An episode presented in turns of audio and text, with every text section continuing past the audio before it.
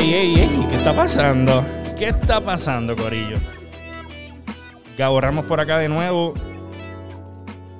Con, con un filtro extra en la cara. Es la mascarilla del. Para protegernos del virus. Yo estoy loco por arrancármela ya para el carajo. Eso viene pronto. Hoy en una conversación súper especial con una persona que considero un pana, un amigo, creativo, viajoso, de esa gente que conecta con uno súper rápido. Lo conozco hace ya casi tres años. Y él es el artista plástico, eh, artista visual, diseñador gráfico, muralista, serigrafista y un chorro de cosas más. Mi pana Padín Sosa. ¿Qué está pasando, Padín? Todo tranquilo, bro. Si puedes acercarte un poquito ahí al mic. Y tú sabes que está filtrado también. Si escuchan a Padín, no que está fañoso, que estamos Con la con las mascarillas. Brother, súper pompeado porque estás aquí en el podcast conmigo. Gracias, gracias por tenerme. Sabes que te admiro un montón por, por tu trabajo, eh, por lo creativo que eres. Y sé que eres un referente y una influencia para mucha gente que, que le está metiendo en el hueso al arte. Gracias, gracias. Sí, sí, pues tratando siempre de, de- de- de hacer lo que me gusta y, y seguir innovando. Duro, duro, duro, brother. Yo tengo varias preguntas que son las que siempre hago en el podcast, eh, pero me gustaría que, además de esas preguntas, pues habláramos de un montón de cosas. eh, y me gustaría arrancar, como le digo a la gente que se sienta conmigo aquí a conversar, de al frente hacia atrás. Vamos a empezar por lo que estás haciendo ahora y después vamos por, por el inicio. ¿Qué está haciendo Padín Sosa ahora mismo? Sé que estuviste trabajando esta semana un mural gigantesco de un gallo. Sí, estaba haciendo un mural de, de un gallo en, en la Plaza del Mercado de Isabela. ¿Ok? Eso fue un proyecto, eso, eh, hay un grupo non-profit que se llama Arte para Isabela y Ujú. están haciendo un movimiento de buscando artistas locales este, y dándole paredes de- del pueblo para, para poder pintar. Durísimo, durísimo, durísimo. O sea, que estuviste esta semana metiéndola a eso y en general tú llevas un tiempo ya trabajando como tal, como, como artista eh, individual. Tu, tu main job es lo que llevas haciendo ya hace tiempito, ¿verdad? Sí, este, yo llevo en sí haciendo murales de 6 a 7 años, Ujú. este, pero full time artist llevo como dos años. Durísimo, Sí, durísimo. sí, dos años en lo que es full time, que dejé de, de tener un, pues, un trabajo un trabajo normal. Un trabajo fijo, estable, como le llama la gente. Estaba en venta antes. Estabas en venta. ¿Qué estabas haciendo, Padín? Cuéntanos un Yo, poquito. representante de ventas de, de celulares de AT&T. Ajá. Exactamente, sí, que estabas ahí en, en Aguadilla, Mall, ¿verdad? En Aguadilla Mall trabajé para AT&T seis años y anterior a eso, seis años en Sprint. Se llevé 12 años en la industria de De la telefonía. Tú sabes que yo trabajé como, como vendedor de telefonía en dos ocasiones también en mi vida. Eh, la primera fue con Claro. Yo trabajé un tiempo en Casiano Group allá en Santurce y fui vendedor de Claro a través de, de telefonía. ¿Sabes? Yo estaba en un call center con un corillo y llamábamos a las personas para vender telefonía y más bien lo que hacíamos era cuando vinieron los, los modem, que claro incluía los modem en los planes de teléfono, pues como que buscar los viejitos y hacerlos que se conectaran con ese plan. ¿Me entiendes? Es medio bastripioso. Y después trabajé en el Nuevo Día Directo como vendedor de teléfono ya celular para T-Mobile. Que también sé lo que es la, un poquito de, de lo que es ese mundo. Y, las ventas Eh, en yo- general. Yo empecé trabajando en esa compañía viendo celulares Ujú. y cuando ya yo me estaba yendo, yo tenía que vender celulares, internet, Coverts. televisión. No, eh, brother. Todos los paquetes nuevos. DirecTV, yo compraba DirecTV todo, mano. Ya, era, ya no era lo mismo. y- Ya había cambiado por completo de, de- de telefonía solamente a, a eso. a- su- al conglomerado que era AT&T, bueno, antes de ahora que pues vendieron y ahora... Claro. El campo, el campo del- de, la arte es uno bien, bien complicado para un artista joven, porque yo sé que siempre se recibe esa, ese insumo por parte quizás de los padres de como que eh, te, te vas a morir de hambre si, si eres artista. Lo- se lo dicen a los cantantes, se lo dicen a los actores. En tu caso, Padín, ¿cómo fue tu crianza en, en eso de- de- del arte? ¿Siempre te gustó el arte de niño y, y te apoyaron? Vamos, vamos para atrás ahora. ¿Qué- Sí, vamos. ¿Desde cuándo Way- tú way estás back- pintando? way back. Vamos para allá. Eh, a mí siempre me ha gustado dibujar. Eh, lo mío era dibujar. Mi mamá en sí, mi familia son artesanos y artistas. Mi mamá este, pinta una cosa, ya ella no practica hace muchos años, Ujú. pero las pinturas de ella y los diseños de ella eran bien lindos. en casa siempre, siempre había arte. A mi papá le gusta trabajar mucho el coco y el bambú en hacer este, artesanía. Porque estuviste, estuvo, no, no, no sentiste esa presión de buscar otra cosa porque viviste rodeado de arte toda tu vida. Sí, en, la, en sí, de profesión, mi papá era policía. Ok. Y lo de artesanía y también hacía dulce de coco, que todavía lo hace. tiene- va a cumplir 92 años la semana que viene. Wow. Todavía hace dulce de coco. Te tengo que traer dulce de coco. Duro, sí. Este, él pues lo hacía on the side. Porque Claro. pues eso era la pasión, pero pues... Sí, te necesitaba su... La policía es lo que traía a los chavos. Claro. Y mi mamá era ama de casa, o sea, y ella, pues, siempre había música y arte en casa para entretenernos. So que eh, eh, esos gustos musicales y artísticos de tu familia, de tus padres en este caso, influyeron. Sí, mucho, mucho en mi, en mi crecimiento. Mi mamá, ella en sí creció en, en, en Nueva York.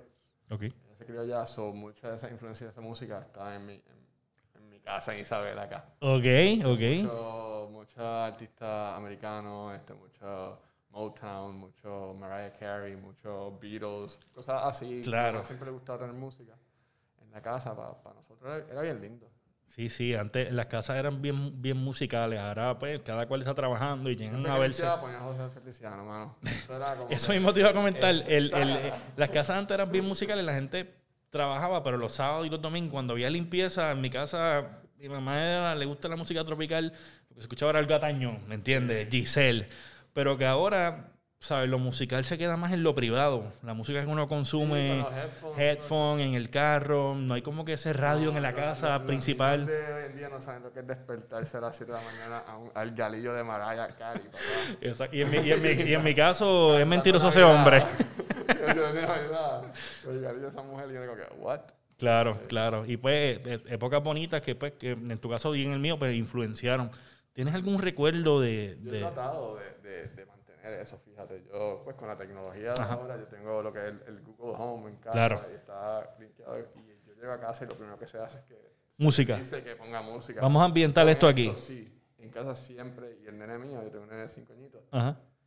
Acércate un poquito. nene bailando a, a, a una canción de, de jazz Claro. o algo así, me, me, me, me tripea mucho. Sí, uno- yo uno. trato de mantener mi casa con música. Yo, Yo- trabajo con música y no claro. puedo trabajar sin música. La música Igual es en, casa somos, somos igual con, con la nena que tiene seis y ella es bien musical por eso. Y hay momentos donde random ponemos una emisora de radio local, por decir aquí, eh, KQ 105, Sí. y sale una canción que yo en mi vida he escuchado, que su Hailey nunca ha escuchado, y ella se la sabe completa. ¿Me entiendes? So, que a ese nivel de que en casa Se también... el, el, el, el- la tonada. La tonada, que es lo que rápido. va, es impresionante, es impresionante. hermano. Los niños son, son bien atentos y es bueno eso, desarrollarlo en, en cuestiones de, de arte. ¿Tienes algún recuerdo, Padín, de esas primeras veces que tomaste algún, una crayola, un pincel, algo que tú dijiste de niño como que soy bueno en esto y me gusta esto? Yo, pues, yo te diría que, que como todo niño, sabes que pues, al principio, en los primeros grados, pues te ponen mucho al arte. Claro. Y pues ya yo veía que de, de, de, de Kindle, de todo eso, eso era lo más que me gustaba. Ajá. Eh, cuando llegaba a casa, era lo que quería hacer. Ok. Eh, ya cuando está más de adolescente, lo que eran las paredes del closet de casa estaban ya todas dibujadas, las puertas de casa, estaba Claro. ya. O sea, siempre, siempre, siempre. Y ese primer contacto fue en la escuela. Eh, a mí siempre lo que, lo que es entre casa y la escuela, Ujú. al- a, los maest- a tener buenos maestros de arte que, que, Ujú. que decían, oye, Tiene talento el muchacho. talento. ¿por qué no compites aquí? ¿Por qué no compites acá? Y, ah, mira, te ganaste el... Esto, ah, qué cool, mira, qué lindo tú pintas. Tú debes Claro. aquí y acá. Sí, Pero- hazme tan par carta de la escuela, hazme tal cosita. Sí, pero yo en sí, en es- en- yo era bien, en- cuando era bien chiquitito, yo era bien fantasioso. Yo siempre estaba en mi cabeza. Ok. O sea, yo era un nene callado. En, en- en- en mi cabeza yo no hablaba mucho. Este, no era que era de A en la escuela. Yo Claro. Average. Sí, un chamaco normal, calladito, pocas amistades, su Sí. círculo.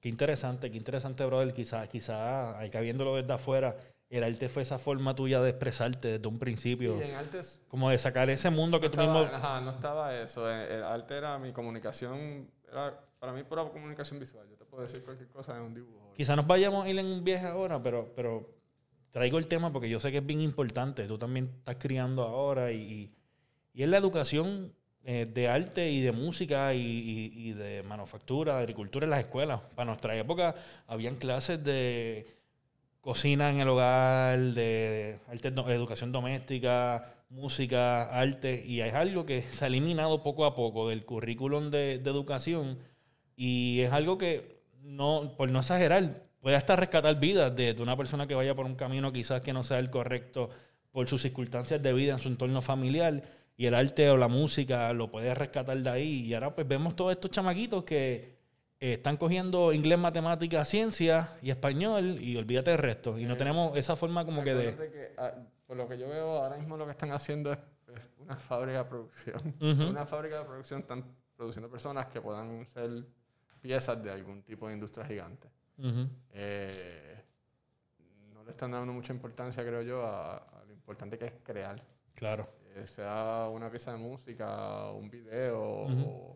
o, o crear un dibujo, Sí, una pintura. Darle rienda suelta a la creatividad. tener esa habilidad de poder haber hecho algo de nada o de o una suma de otras cosas Claro. y hacer algo mejor. eso para mí es muy importante. Entonces, ver que, que en la escuela ya no, eso no, no, eso tú lo puedes hacer en tu casa. Ujú. Tú quieres aprender un instrumento, pues eso no es esencial para que tú seas una parte de, de- de la sociedad. Sí, y es bien importante es saber el es triste 3.14, verlo. ¿verdad? Y el pi es bien importante. Se utiliza para muchas cosas. Negativo, ¿me entiendes? Te están dando información que no es sustancial, que realmente es irrelevante para ti, tergiversada muchas veces, si es cuestión de historia, pero te están limitando y cortando las alas en el área creativa, en el área completa, que, que es donde el ser humano... Free play es cuando uno, uno aprende más.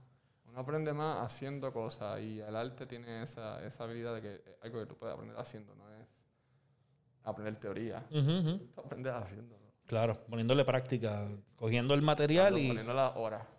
Poniendo las horas. Entonces, me estuviste mencionando que ya desde temprana edad en tu casa estuviste recibiendo esa energía del arte en todo el sentido musical, Sí, sí, artístico. Y, y, y en la escuela, pues también te dieron rienda suelta por la ventaja que teníamos nosotros cuando nos educábamos en, la- en las escuelas del pasado en Puerto Rico. Este, y eso fue lo que despertó ese arte en ti, en querer llegar a tu casa y desarrollar este tipo de piezas. ¿Hubo algún momento dado en tu época de, de educación en la escuela que tú dijiste, esto es lo que va a pasar conmigo, esto es lo que soy yo? ¿Sabes? De- Quieras decir high school, que usualmente es donde uno toma esa decisión. ¿Hubo alguna competencia? ¿Hubo alguna pieza de arte en específico que tú dijeras, yo, es- yo nací para esto?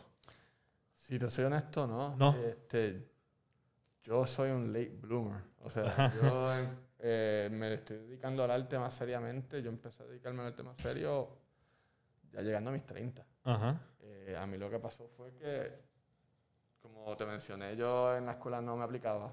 Ujú, Yo estaba en mi propio mundo. ujú, Yo estaba en lo mío. Claro. Este, y pues eso, lo que eso causó fue cuando ya me gradué de la high, no me gradué con, con buenas Claro. notas. Era difícil encontrar No un lugar donde ir a la estudiar. escuela que quería ir Ujú, a estudiar arte. Entonces, eh, tuve que optar por una, una escuela que no quería y me empaché y me fui porque pues a esa edad uno tiene caca en la cabeza. Claro. A los, a los 20 años. Yo estaba como me voy, ya, ya yo había tratado tres años en la Universidad de Utuado, no me gustaba ahí. ¿Qué estaba estudiando?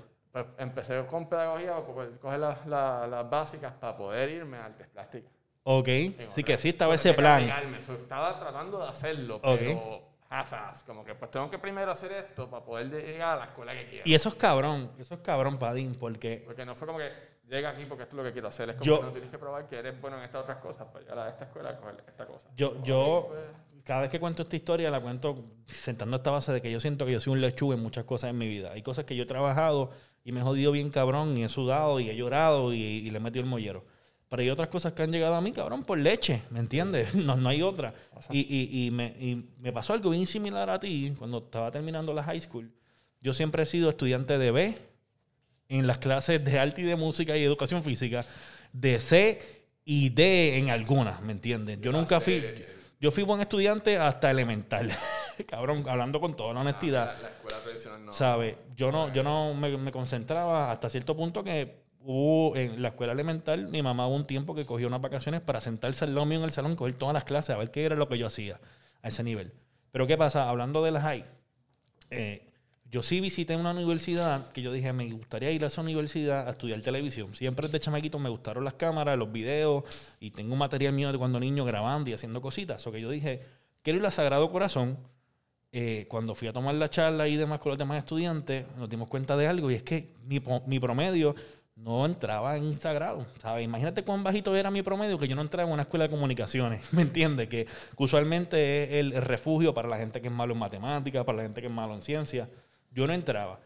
¿Qué pasa? Que haciendo el plan ya faltando un mes para comenzar la universidad, me dicen, tienes que irte a estudiar un asociado en otra universidad para subir tu promedio, para poder entrar a esta universidad. Que es básicamente lo que te pasó a ti, me pasó a ¿me mí. entiendes? ¿Qué pasa? Que me matriculo en la UNE, eh, que ahora es Ana Geméndez en Cabo Rojo, iba a estudiar hotelería, y la semana antes de comenzar a estudiar hotelería me llamaron de Sagrado para una entrevista. Como que, ven a hablar con nosotros, a ver qué es lo que pasa con tu promedio, porque vemos tu promedio bajito, pero sabemos que eres sobresaliente en estas áreas, que son las que tienen que ver con nosotros. Exacto.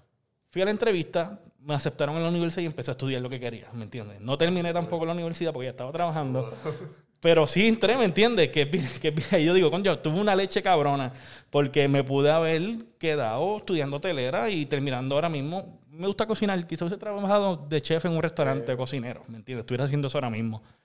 Pero que tuve esa leche, mano. Y en ese caso, lamentablemente, a ti no se te dio el, el quedarte estudiando para brincar a ese otro paso que tú querías dar. Creo que fue más falta de motivación. Yo estaba en Utuado, esos primeros años me iba bien. Claro. este, Seguías pintando y haciendo tus cosas en lo sí, privado. Siempre, siempre on the side, pero nada, nada que enseñaba. Ajá. Todo era para mí, hacía mi portafolio porque lo necesitaba para cuando, cuando Claro. brincaba de, de- de una escuela a otra, pero eh, no lleva nada eso. Eh, decidí mudarme.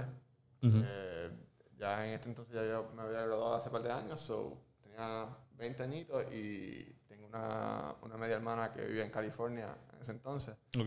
Y yo siempre veía en las películas que California se ve cabrón Party. y que las playas están verdes. sí, playa, ajá. yo vi Ajá. Rico, exacto. Pues hermano, y me fui a California y viví allá 10 años. Yo- Wow, cabrón, eso sí que no lo sabía. Básicamente. Eso que llegaste de 20 a California, estuviste hasta tus 30. Sí, con las intenciones de llegar allí y comerme el mundo. Ajá, sí, que el sueño. A lo- ajá. Ir pa' Hollywood, ir voy a trabajar en la a- industria a- grande. a Institute de allá, Ajá. exacto. Y llegué y mi hermana es como que pues tienes que pagar gente también, o sea. Tu responsabilidad, tú vienes a gastar. ese- yo tenía 20 años, pero yo viví la mayoría de mi vida en casa de mis países. O Sí, sea, sí, sí, sí, sí. Yo, o sea, lo que era lavar ropa y todas esas cosas. yo era- Cocinar. Ah, Claro. Entonces yo aprendí todo eso allá. Ok. Y, pero pues al aprender las- a eso, a vivir, a tener que trabajar por tu dinero y buscar un trabajo seguro, pues, pues Claro. lo del arte se Se fue apagando. fue, se Se fue, fue quedando- y Oye, y es bien loco porque estuviste en un estado donde estás rodeado de arte 24-7 todo, ¿me Sí. entiendes? Eso que quizás tú, yo poniéndome acá en tu posición, tú mirabas y tú decías, "Guau, mira esto, cabrón, mira lo que yo tengo que hacer. Y admirarlo. Es que era más como que pues no es mi enfoque porque yo necesito chavos para pagar la renta y vivir Ajá, aquí. Porque y San Diego, que, es donde me mudé de California, es súper caro. Claro. Este, son un apartamentito de, de, de dos cuartos en Chula Vista, que es un de estos, de San Diego, como mil pesos. Sí, sí, sí.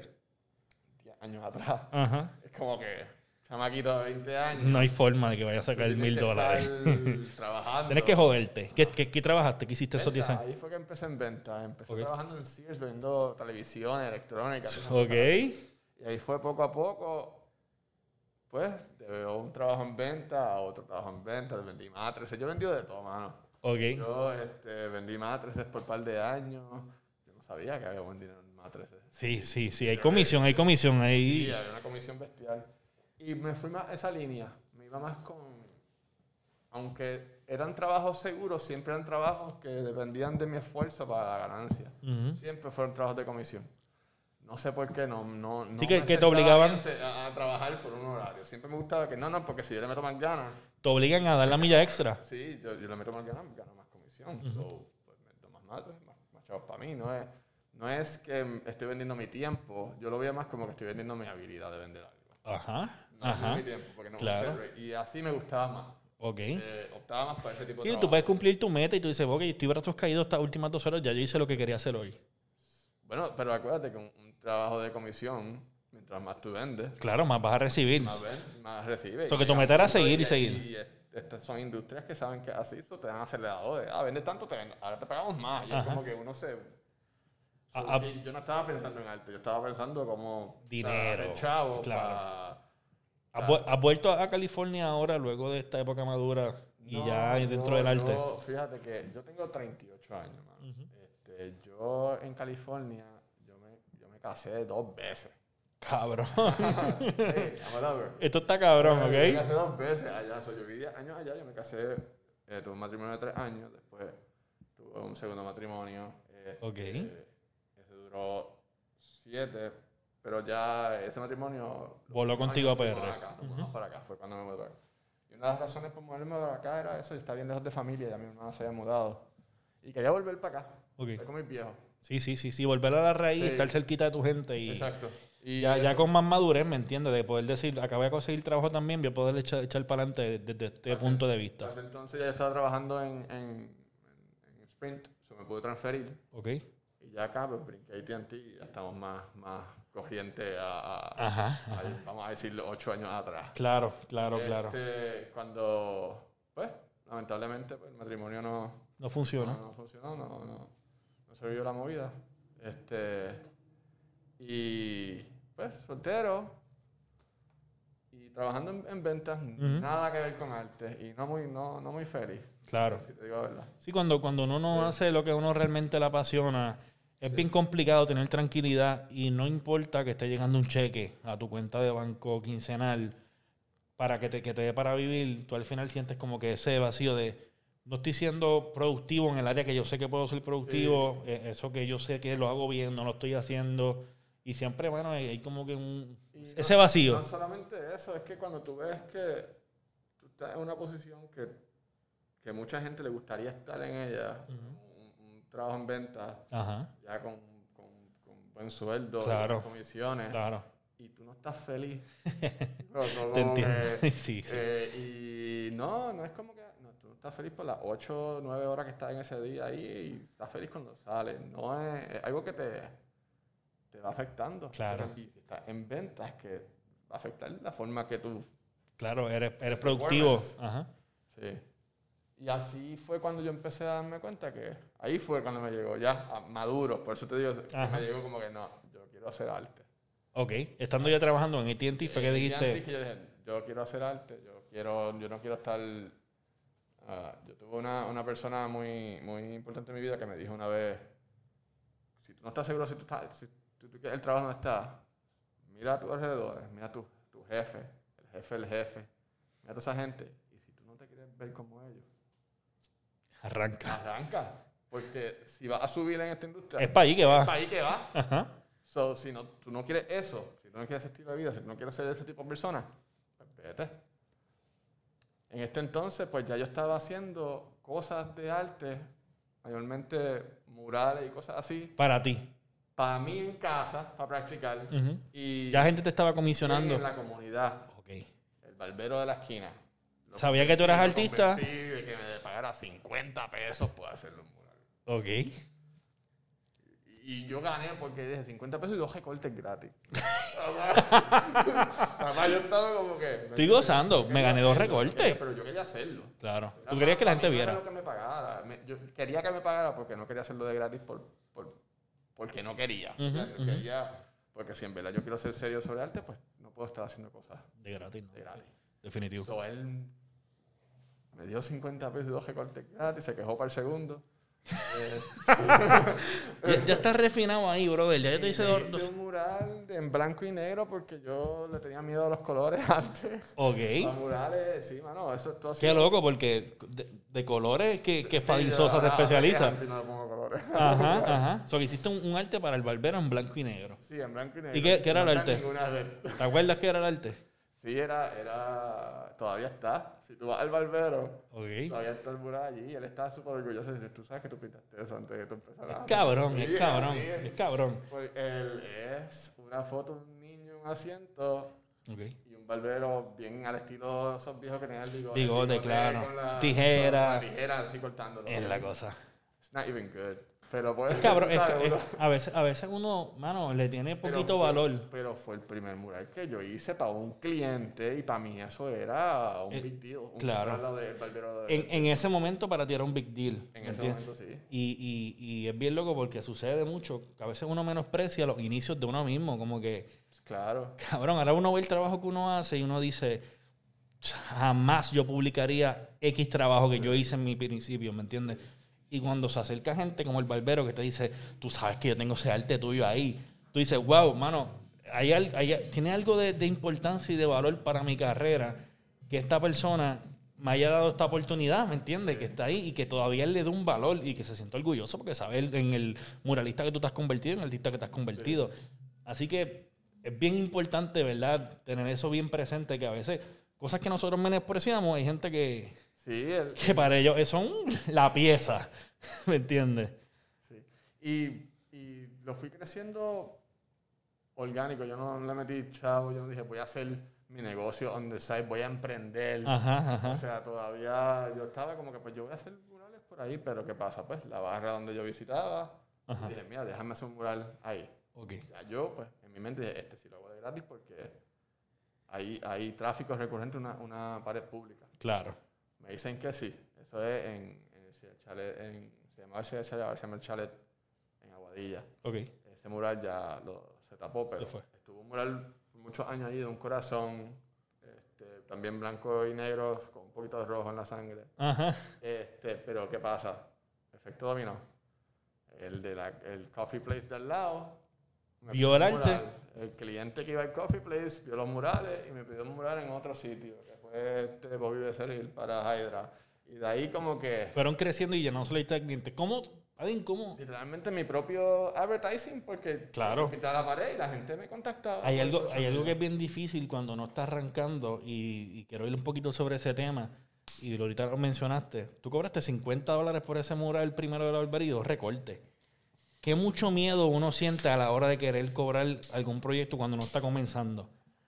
Sea, yo- lo- los, números, los números siempre son tricky y hay un momento que hay un lapso de incomodidad a la hora de uno dar y pedir cotización y Sí. pedir precio. Pero cuando uno está arrancando, que uno dice, yo estoy comenzando, este, este es mi primer proyecto, de mis primeros proyectos, ¿cómo lo cobro? ¿Me entiendes? No sé si te pasaba. A mí me pasaba mucho porque eh, lamentablemente no hay mucha gente que, que diga esa información así. Ajá, públicamente. Muchos artistas no quieren decir. Y es importante, proyecto. brother. Es importante porque así tú sabes si estás cobrando lo que, Claro, lo que la industria dice que debes cobrar o no. Claro. O el, también depende del nivel de artista que es. Y, y al final, y al final, el valor económico es el valor real de tu pieza. Tú puedes traer un nivel de sentimentalismo brutal con esa pieza, pero eso es lo que ese cliente va a pagar, ¿me entiendes? Eso es lo que le va a costar. A ti te costó sacrificio, tiempo, diseño, creatividad, tiempo empleando en un papel para después pasarlo a un mural. Yo creo que, que una cosa de tú mismo tienes que, antes de hablar con el cliente, justificarte tú mismo el precio que le estás dando. En Ujú. el sentido para poder cobrar bien y sentirte bien de algo. Yo Claro. me tomó tiempo aprender a cobrar. Ujú. Y todavía yo te digo que hay veces que yo, es que quiero hacerlo. Ajá. Y si le digo este precio, quizás lo espante, pero lo quiero hacer. Vamos a bajarle un So, par. voy a bajarle un poquito. Sí, sí, sí, Y sí. veo que me dicen, dale. Y yo, puñeta, lo voy a pedir más. Instantáneamente. Ajá, ajá, Como que- y es como que- Estaba ahí. Y todavía, y yo creo que se le va a pasar A todo el mundo. No iba a pasar todo el tiempo. Va a Al pasar todo el tiempo. Es peor porque al principio tú no estás ni seguro de que estás cobrando Claro. lo que debe ser. Sí, porque tú estás buscando el espacio. Ahora buscan a uno. Ahora la persona está dispuesta a pagar. Pero, yo- pero lo, lo, lo bueno es que si en verdad tú buscas gente que, que esté dispuesta a darte información y tú ir tomando ese elemento y hacer tu propia... Porque al fin y al cabo, es, después tú te sientas bien con el con lo que ganaste versus el tiempo, porque para mí Claro. lo más importante es tiempo. Claro. Eh, por el tiempo que, que te tomaste en el proyecto versus con lo que te ganaste. Si tú dices, pues con esto yo puedo vivir, sustentar a mi familia, pues, pues, pues, mano, cobra lo que te dé la gana. Pero si estás haciendo algo porque estás cobrando menos y en verdad no le estás dando valor a lo tuyo, se va a notar. Claro. Y quizás no le pongas el mismo empeño porque estás cobrando lo que, lo que debes de cobrar. Después, después de, de este chalet, de este barbero, que me estás mencionando que empezaron a llegar otros clientes, Sí. ya ahí tú ajustaste y tú dijiste, mira, esto ya puede ser, en algún momento dado se puede convertir en, en mi sustento. Sí, yo empecé a. Yo, yo, yo me di cuenta que era, era el momento de empezar a hacer los sacrificios. So, yo todavía tenía mi trabajo en ATT, so, lo que yo hacía era que me levantaba a las 5 de la mañana y me iba a la plaza de Isabela y ahí estaba pintando un mural de 20 y pico, 30 pies de gratis. que estuve detrás de un, de un- de- pues, del dueño del negocio seis meses para que me diera la pared. Ok. So, eso es lo que yo- esa es la mentalidad. Dije, pues, si, si esto le estoy sacando chavito aquí, chavito acá y se puede, se puede cobrar, pues déjame, déjame ver si en verdad yo puedo hacer esto bien. En la Plaza Isabela hay un negocito ahí y tenía una pared gris gigante. Gris, gris. Y entonces yo iba Que es un canvas en blanco Sí, perfecto para cualquier decía, muralista. Mira, tú me dejas pintar eso ahí, no te va a costar nada. Así. ¿Sabes? Yo Baja. Como yo, yo me, I was bankrolling. Yo estaba, mi trabajo de AT&T, yo cogía a los chavitos y, In- in- cogía y invertía. pintura invertía mi tiempo. Mano, pues esa es la manera que se hace. este, y él, no, que voy a tener un contrato con Rico Pan para poner unos banners ahí. Y yo, pero hombre, si le estoy dando un mural, pero no sé, qué me... Y yo no tenía nada que enseñar. Bien. Ajá. Mano, un, un barbero cortando de esto, un, un brazo anatómicamente correcto, con una flecha y sangre. O sea, yo le decía, mira, yo voy a quiero hacer unas flores ahí, eh, con unos, unos pájaros, más o menos así. Le hice un sketch y dijo, pues no, no sé. Cada dos o tres meses yo le preguntaba, y que no, y que no. ¿Cuándo me vas a ver la fue, pared? No le pregunté, fui a comer, porque pues yo... yo- Ah, yo- frecuentabas el yo lugar. frecuentaba el sitio. Fui a comer y me dice, oye, ¿tú todavía quieres hacer ese mural ahí? Y yo, pues sí. Obvio, cabrón. Ajá. y él, pues dale. Y, pero quiero que sea así. Yo, wow, wow, wow, espérate, si lo hago, eso sí, déjame, tiene que ser mi diseño. Si yo me no va a exigir, nada. si me va a Si exigir, quieres te- que te haga algo, hablamos de precio. Yo ya yo Ajá. me estaba dando ese, porque tampoco quería Sí, había que me pasado hagan tiempo. Esto. Ya había pasado tiempo y yo de seguro Sí. había hecho otros trabajos. Sí, ya yo estaba como que un poquito más, más, ok, puedo hacer esto. Soy, empecé a hacerlo. Y a eso fue, todavía sigo siendo uno de mis murales más grandes. Me tardé como, pf, me tardé como dos meses. Wow. Porque yo iba dos horas en la madrugadita. mañana a darle dos o tres y era... ¿En qué año fue esto más o menos? Eso fue, pues, el nene mío todavía no había nacido, Ok. so, como seis años atrás. Seis años atrás. Sí. Ahora, wow. Y, Eh, y- y- cuando y- terminé ese, ese mural fue ya que, que, que tuve a, a Lucas. Ok. Y, y el, y el dueño del, del establecimiento, contento con el arte, ¿cuál fue el feedback final? Sí, él estaba súper pompeado porque la gente entraba, se sacaba fotos y entraban, se tomaban un café, un sándwich. Lo que no entiende la un punto gente. que era hasta Maldonado artesano hacer como que una, unas cositas para vender más o menos con las mismas flores que yo había hecho ahí para Eh, venderle. ¿Está todavía ese mural? Ah, sí, todavía está allí. Eh, María, fíjate, le llevó un panel. Ok. Hay una esquinita que está volada, pero el mural es tan grande que Sí, sí, no, no se percibe. este, todavía está ese mural allí en la esquinita de Qué la palo. Plaza Isabela que pueden pasar por allá a verlo. Des- después de toda esta experiencia, ¿verdad? De haber joseado una pared, de ya haber empezado a cobrar este, estos trabajos, el del barbero, 50 pesos, los demás. ¿Cómo, cómo Padín se, se, se abrió camino a- a- a- al punto donde tuvo que decidir, me voy de este trabajo para dedicarle 100% a esto? ¿Qué, qué, qué, qué factores ocurrieron? ¿Qué, qué- en, en qué estaba moviéndose Padín para que eso se diera a cabo? ¿Cuál fue la fórmula? Pues lo, lo, lo más fue ese mural. Ese mural en, en combinación de ese, más otro mural que también hice gratis porque quería que me dieran la paz. Yo estaba en este kick de que yo voy a tirar murales buenos para que me vean. Claro, exposición. Cuando ya, el, cuando ya el guiso mío de murales esté dando más o menos o Número. de esto, me voy. Porque ya yo lo tenía en la mente. Ajá. Eh, yo llegué al punto de que yo, yo lo que hice es que seguía ahorrando dinero para comprarme equipos que mural- muralistas necesitan. Ajá. Este, escaleras, ¿me entiendes? Proyector. Proyector, este, un montón de... de- después la- el iPad, porque yo, yo diseño en, en el iPad. Sí, eso es algo bien sí. curioso que, que- que le, le comento aquí a la, a la podcast audiencia. Padín es este tipo que diseña brutal y cuando tú lo ves, él tiene literalmente todas sus obras a la mano porque tiene un iPad que es donde él crea, ¿sabes? Creas todo tu contenido ahí mismo Sí, y yo ahí lo pasa al pro- contenido digital. Era más fácil para mí ya hacer el arte digital. de- ecoamigable. ¿Ah? Hasta cierto punto amigable, no Sí, estás gastando no papel. No tengo, que estar, no tengo que estar comprando materiales. Ajá. Este, el iPad tiene seguro. Claro, So, sí, sí. Vaqueazo, no voy a Ajá. perder nada. Y no solamente eso, sino que hay tantas cosas que ayudan en una plataforma digital como Procreate que, Claro. te, que te ayudan a ser más veloz. que Y a refinar, algo adelantar el proceso.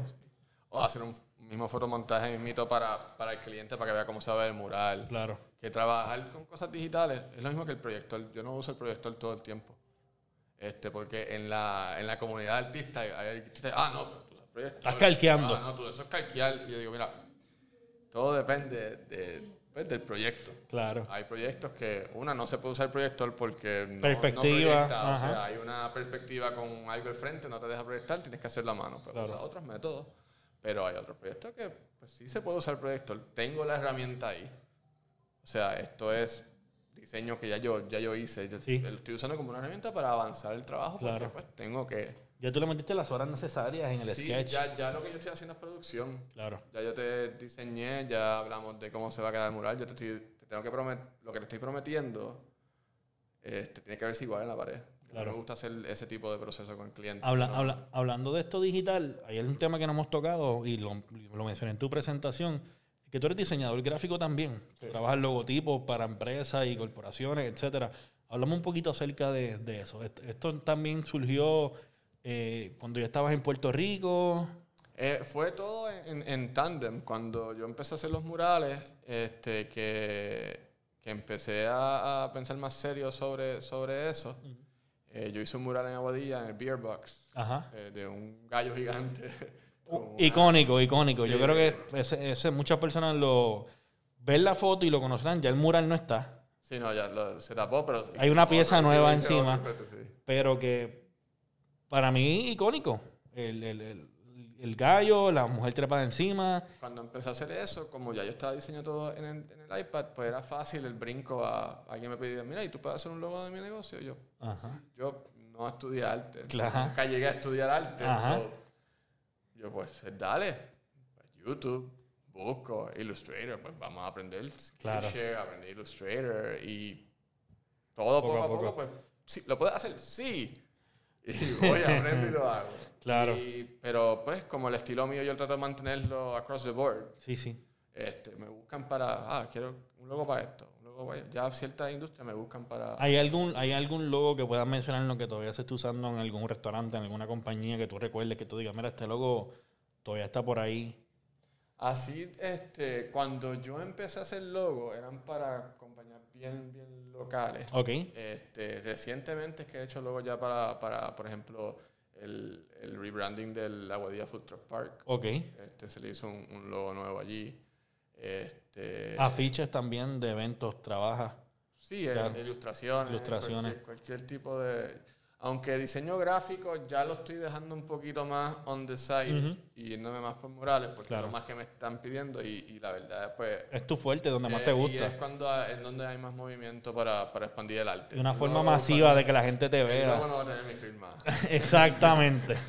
El logo Exactamente. y es bueno y porque algo que puedo hacer. Logos me ayudaron mucho en la pandemia. Ujú. Porque en la pandemia nadie podía salir de la casa.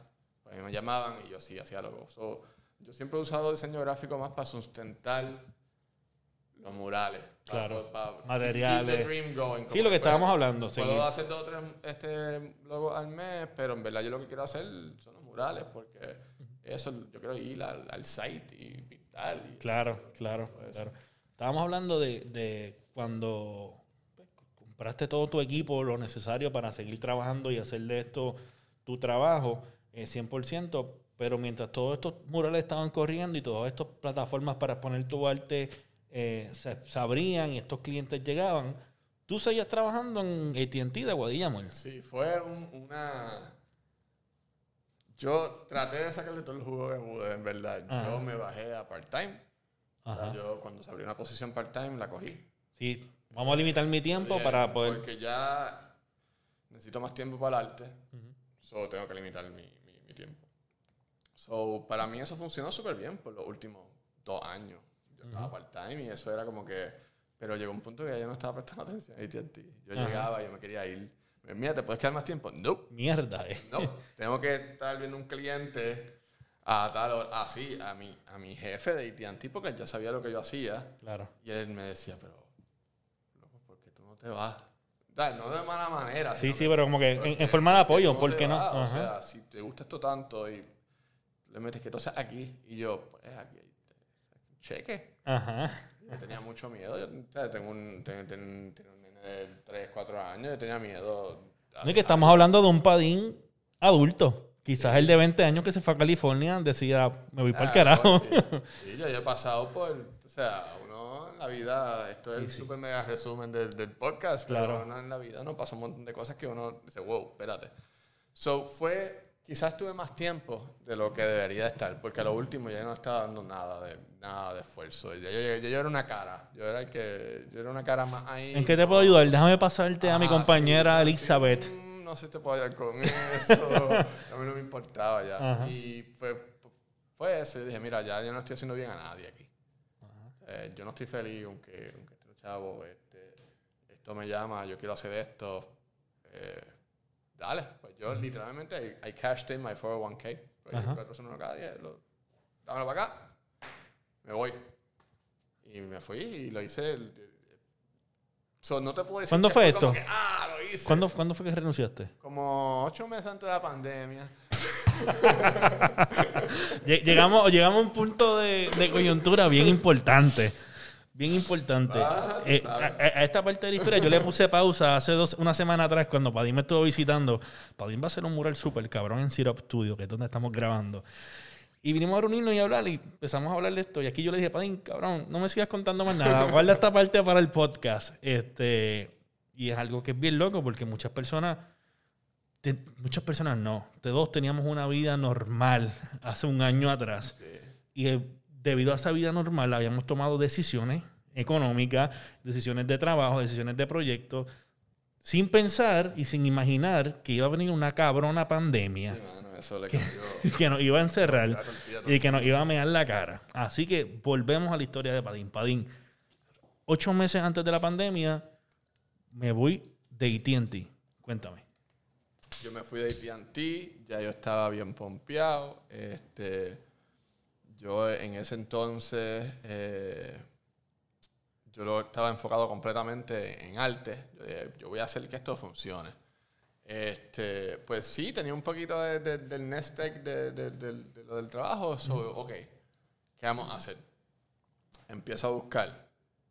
Vamos a decir, este, los primeros meses me van viendo dos proyectos. Aquí, ya para diciembre la cosa está poniendo interesante. Mi primer mural de dos, de dos pisos, que se está en la 107. en Aguadilla. Puñeta, yo tenía que haber hecho esto hace tiempo, tú estás diciendo. ya, el primero de dos pisos, por fin, ya, ya se necesita. Rompí esa barrera, quizás la inseguridad de renunciar quizás ya se está extinguiendo. que se puede hacer y al mismo tiempo.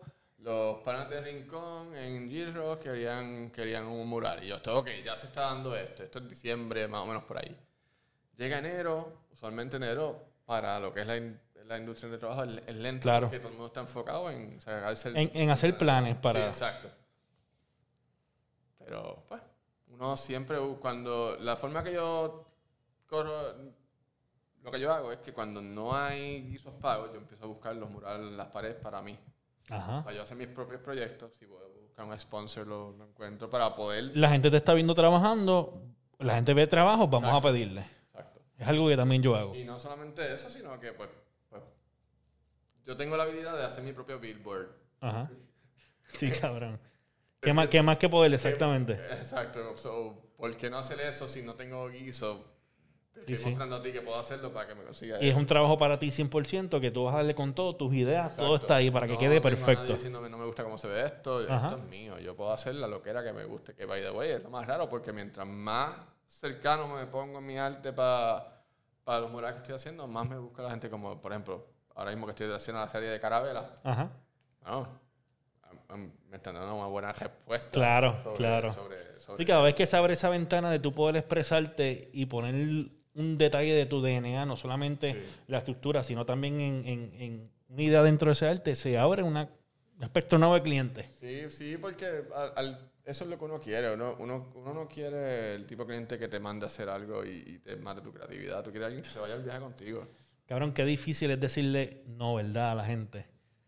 Yo he aprendido. ¿Sabes? pero yo he aprendido y, y es incómodo, pero pues Hay que hacerlo porque Claro. si no, el que va a estar apestado soy yo. Es la cosa. El que sufre la Yo no consecuencia a la larga, uno. Yo no quiero estar apestado mientras estoy pintando Oye. O sea, o sea, yo no, no es bueno para nadie y, Claro. y se va a ver en el trabajo. o Termina sea, siendo un ATT, Sí. ¿sabes? Yo, yo tuve un buen tiempo, especialmente este, ya con, con la pandemia que se empezó a dar bien lo de diseño gráfico y, y los murales. Yo, yo estaba como, ok, pero ahora, ¿qué yo quiero hacer? Yo quiero estar haciendo esto, estar trepado en una pared todo el tiempo, o quiero más estar trabajando desde casa, Claro. haciendo diseño. Como que, hmm, Déjame ir por donde voy. Ajá. ¿Qué yo quiero ser? Yo no podía ser diseñador gráfico y muralista. Yo tenía que escoger Claro.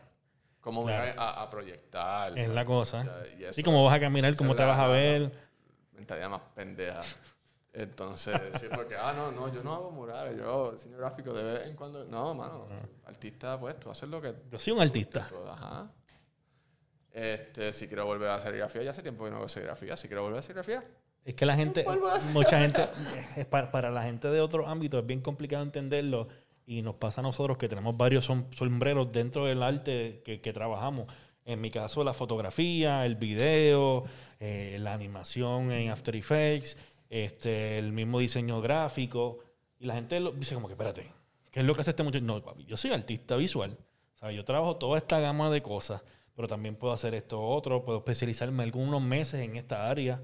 Hay años que me voy por aquí, me va mucho mejor por esta área. Y hay gente que como que no comprende eso y no se da cuenta que, Sí. que el arte de un artista...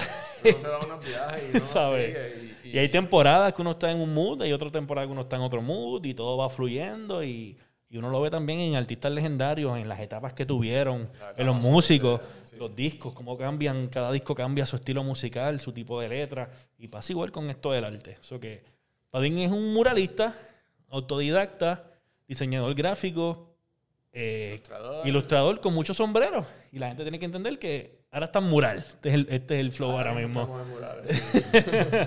Pero es- eso fue lo que pasó. Ya cuando empezó lo de la pandemia, Ajá. este, Que mientras tú estabas pues, haciendo tu mural, se cancelaron. tú estabas- mientras tú hacías el mural de dos pisos de altura, allá en Wuhan había un cabrón haciendo un Sí. asopado de, Exacto.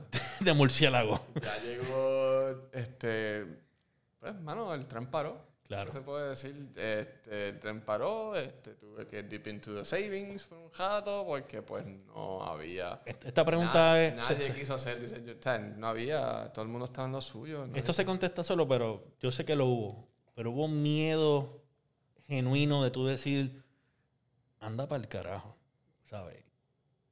¿Qué va a pasar? Cuando se acaben esos ahorros. O- o- sabes o- que lo que pasa es que a mucha gente se olvida, pero antes de la pandemia tuvo el crical de los terremotos. Ajá. Y so, ya, desde, ya desde ahí fue que yo vi, vi mi, mi, mi trabajo afectado. Ujú. Porque con los terremotos Sí, todo el mundo paró sí, sí. y después de la pandemia, como que vamos a empezar de nuevo. Oh, no, espérate, paramos de nuevo. So, ahí que yo dije, espérate, pero una cosa detrás de la otra, yo tenía preparado para... para Para esto nada tenía más. Este, este runway, Ajá. pero tú me estás diciendo que no sabemos cuándo esto se va a terminar. Ujú. So, sí.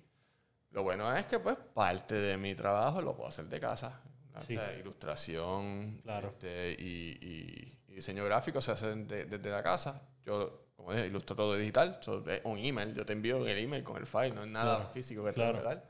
So, eso me, me ayudó un poco, pero, pero nada, o sea, no, no estaban los murales, no estaban que el grosso de, de- Claro. de- Sí, la decisión que tú habías tomado, que era dirigirte solamente a, esa área. La, la ventaja. lentamente, con, o sea, escon- a escondida, básicamente. Como que uno yéndose, tú no vas, tú me das la llave, yo entro al sitio, yo pinto. Y poco a poco fue que empezó. Pero, chacho, un miedo bestial. Y, claro, yo creo que todo el mundo sintió, eh, sintió eso. ¿Hay, ¿Hay alguna anécdota en particular que haya hecho que Padín dijera, yache, voy a tener que volver a ATT, por ejemplo, algún trabajo regular?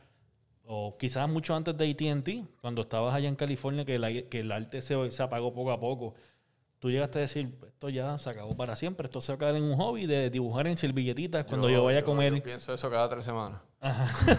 Cabrón, me encanta, me encanta, cabrón, porque eres la segunda persona que me hace un comentario como ese en, en el podcast. Y es algo que es bien normal en nosotros los creativos. Normal, Y la gente no se atreve a hablarlo, cabrón. Yo ¿Sabes? ahora mismo tengo, o sea, pues, estoy feliz porque ahora mismo yo tengo proyectos que si no pasa nada, porque tú sabes, Ajá, ajá. este, tengo proyectos por los próximos meses ya buqueados. So, Sí. Yo estoy, yo estoy chilling y Claro. pues, sigo trabajando en lo mío, sigo haciendo ilustraciones para que la gente siga contratando y eso siga. Pero, pero acá rato, cuando hay veces que pues no cae algo y tú por un tiempo pues tienes que hacer lo tuyo, enfocarte en lo tuyo. Pero no siempre uno hace eso. Y es bien Uno se importante. pone como que, pero ¿y ahora qué? Sí. ¿Y ahora qué? Y Qué bueno ser honesto, brother. pues, ¿y ahora qué? Porque pues yo creo que ya yo hice aquí todo lo que yo... O sea, como que no sé quién más. Y, pero mi novia me dice algo. La cosa más estúpida, pero es la verdad. Ella me dice, tú siempre te estás preocupando, siempre cae algo. Siempre cae algo. Siempre hay algo. Eh, definitivo. Ella, ella me ha ayudado un montón en eso porque es como que... Y después lo- me lo sacan cara como que... Te lo dije. Te lo dije. Ahora tú no tienes, tienes cuatro meses que, de trabajo y ahora estás aquí. Te lo dije. Es no al- quería, ¿verdad? Y yo como que... Esa es la seguridad del artista, mano. Yo creo que a todos nos pasa. Y es bueno, desde esta posición de éxito, de reconocimiento, de un momento bien importante en tu carrera que te sigue expandiendo y au- auguró muchos años de éxito y que sigas creciendo, que la gente que está arrancando en esta faceta del arte, eh, que es el mural o cualquier otra faceta, entienda que hay pensamientos que nunca se van a ir de tu cabeza, no So, importa hay- en el nivel que tú estés. Hay un montón de cosas, este, lo que es el, el, el imposter syndrome es, es real. Claro. O sea, que uno, especialmente si tú eres un artista que no cogí, o sea, yo no fui a la escuela de arte. Claro. yo- so, siempre está esa duda de como que, ¿y esto es la mejor manera de yo hacer esto? Hmm. Claro. ¿Y esto lo estoy haciendo bien? ¿O esto? Claro. Ah, o sea, yo llevo tiempo haciendo, yo he perfeccionado lo que es mi proceso de, de- de murales para que queden de la manera que yo quiero que se vean. Claro. Y, y sigo aprendiendo cosas nuevas, como qué aditivos poner en las pinturas. Me gusta, más. ¿Cómo mejorarlo? ¿Cómo mejorarlo? Claro. ¿Por, qué, por qué no mejorarlo?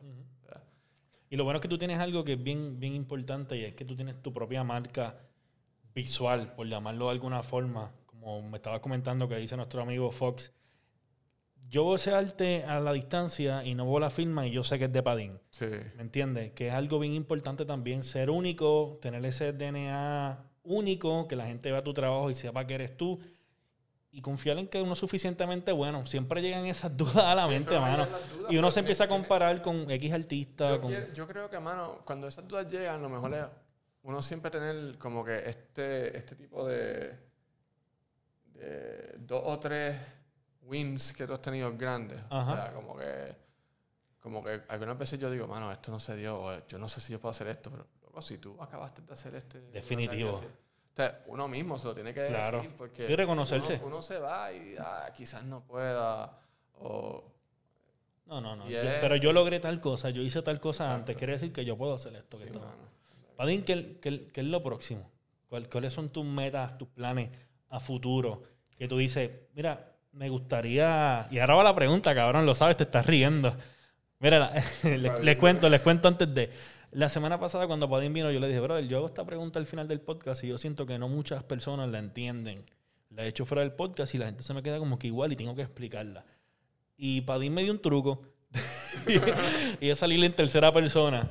¿Te ha bregado? ¿Te ha bregado? Sí, ha bregado, ha bregado. Eh, deja ver cómo la formulo. Ah. Estamos en el 2021 y el 23 de, de febrero del 2021. Eh, por un momento vamos hacia el futuro y en vez de estar en el año 2021, estamos en el año 2022. Padín, ¿qué Padín logró hacer en el año 2021? ¿Cuáles son esas metas que... No entiendo la pregunta. Qué cabrón eres. no, no, no. Mira, este, sí, te, te entiendo. hay, hay varias metas que yo, yo, me, yo me puse ya al, al principio del año. Estamos en febrero todavía solo. Sí, estamos. Este, y una de ellas fue como el año pasado estuvo la pandemia, yo nada más que pude hacer cinco murales. Ok. Los conté yo, wow, Sí. nada más que cinco. Y pues, como todavía estamos más o menos igual, Sí, vamos a hacer 10 este mural. este año. Este mural, este año. Vamos a hacer 10 murales este año. Este. Y creo que la, la, la cambié, mano. Te voy a dar para 15. Porque Eso, eso está cabrón. Eh, la motivación me, me- ya tengo como 6, 7. Lo que ya, ya Y es he hecho- febrero. ya yo he hecho 3 este año. Ajá. Tengo como 6 más buscados. ya, ya, ya, tengo que. ya pasaste la mitad del año pasado. Sí, eso ya es como que, ok, vamos, vamos a, a- a acelerarlo. Yo creo que eso, eso es importante, siempre ver tus metas y siempre tener como que, ok, pero, pero si puedo incrementarlas. Claro. Si puedo Este, modificarlas en la carrera Eso, para que sean. Una, una de, de los big ones es viajar para, para pintar un mural. Yo todavía no he tenido el, el placer de viajar específicamente para hacer un mural. Claro. Tenía uno ya cuadrado, Ok. pero la pandemia Sí, sí, sí, sí. descuadró. So, Espero poder hacer ese mural este año. Súper cabrón. Eso de aquí a un año yo quiero estar ya con un mural fuera de Puerto Rico mínimo Y 14 más acá. y 14 más acá. Súper cabrón. Súper cabrón. Este, porque pues hay que, hay que seguir haciendo, haciendo eso. Padín, ya que estamos terminando, ¿verdad? A mí me gustaría que tú le des un consejo a, esta gente que está arrancando. Que está empezando en los artes, que está empezando en la música, que está empezando a, a echar pelo y, y se ve ponchando 8 a 5 todos los días, desesperado por salir, como tú estabas cuando trabajabas en ATT, para meterle a lo que realmente le apasiona. ¿Qué consejo le da Padín luego de haber pasado toda esta experiencia eh, de vida durante ya cuántos años? Ah, yo tengo 38. Durante ocho años hustling para poder meterle al arte. Al arte, al arte sí. ¿Qué tú le vengo recomiendas? haciendo arte, pero profesionalmente de 6 a 8 años, sí. Ahí pegadito el micrófono, Padín. ¿Algún consejo a esta gente que, que está trabajando pero quiere meterle? Lo, lo más importante es que la comunidad. Eh, que cuentes con tu comunidad, que, que vaya y si estás empezando ahora, no importa si tienes que hacer dos o tres trabajos a bajo costo o gratis, porque es tu, es tu carta de presentación. Yo ahora mismo, a quien más yo tengo que darle gracias a la comunidad, de lo que es Isabela, Aguadilla, lo que es el, el West Coast acá, porque ellos me, me buscan. Claro. Ya llega un punto, no es cuántos followers No, no, tenga, no, no, es cuánta gente comente, nada de eso. Es cuánta gente te está mandando un inbox diciendo, tengo una pared, quiero que me cotices. Es cuánta gente te está llamando, enviándote los emails. Y es toda la comunidad. No, es lo más importante que te puedo decir. Vete a, a tu persona local, al que tiene el ice cream shop aquí, pregúntale si esa pared está disponible para hacer algo, enséñale el trabajo en sketches, que tengas que hacerlo para poder sacar tu nombre en la comunidad primero que todo. Y Ujú. de ahí, como dicen, este big fish in little pond. Ajá. Y de ahí, créeme que si, si lo haces bien y tienes talento, va, va a crecer. Perfecto. Durísimo, brother. Agradecido una vez más porque estés aquí conmigo en el podcast. Espero que se repita. Vamos a ver si volvemos a fin de año y decimos, si hicieron estos checkmarks en esa lista de metas cabronas, lo logramos. Aquí va uno. Aquí va uno bien cabrón. Gracias, Corillo, a la gente que nos está escuchando. Mi nombre es Gabo Ramos, PR, en todas las redes sociales. A Padín lo consiguen como Padín Sosa en todas las redes sociales y pueden ver un poquito más de, de sus trabajos, sus proyectos. Recuerda que estás escuchando Métele Cabrón y nos vemos en la próxima.